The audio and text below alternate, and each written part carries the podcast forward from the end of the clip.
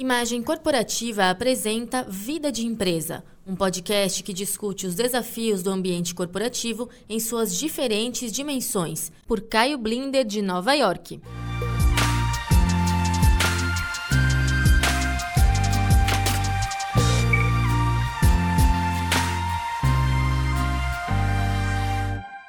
Olá, vamos disparar o primeiro podcast de 2020 aqui, falando de Brasil dos seus empreendedores, empresas e CEOs.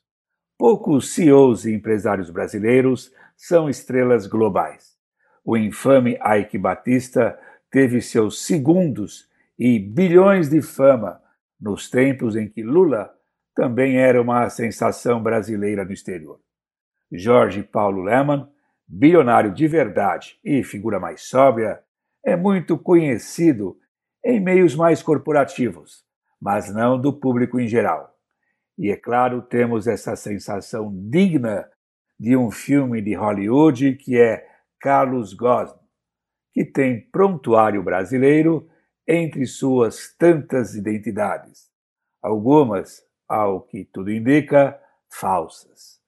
O ex-CEO da Renault-Nissan foi manchete global na virada do ano com sua fuga realmente cinematográfica de Tóquio para Beirute. Gosno está enfronhado em um escândalo rumoroso de supostas fraudes e muitas intrigas japonesas.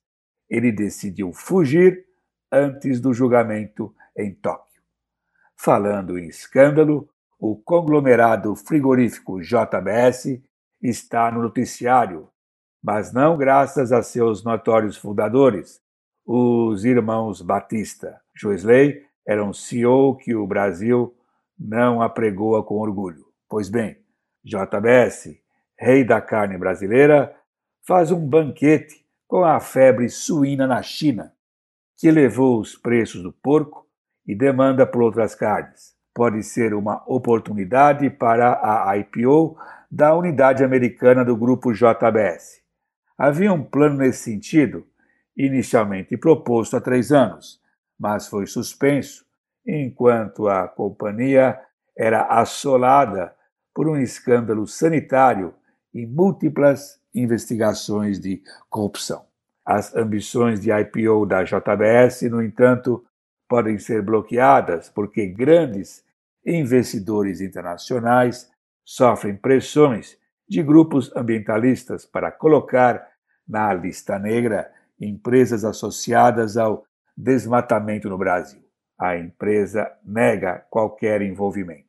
Nos últimos meses, as horrorosas imagens de incêndios amazônicos esquentaram os clamores por um boicote de empresas acusadas de contribuir para a tragédia ambiental, comprando gado de fazendeiros envolvidos no desmatamento mas nos Estados Unidos, como nos casos de fabricantes de armas e empresas petrolíferas, é a vez dos frigoríficos enfrentarem crescente pressão popular. Até a próxima.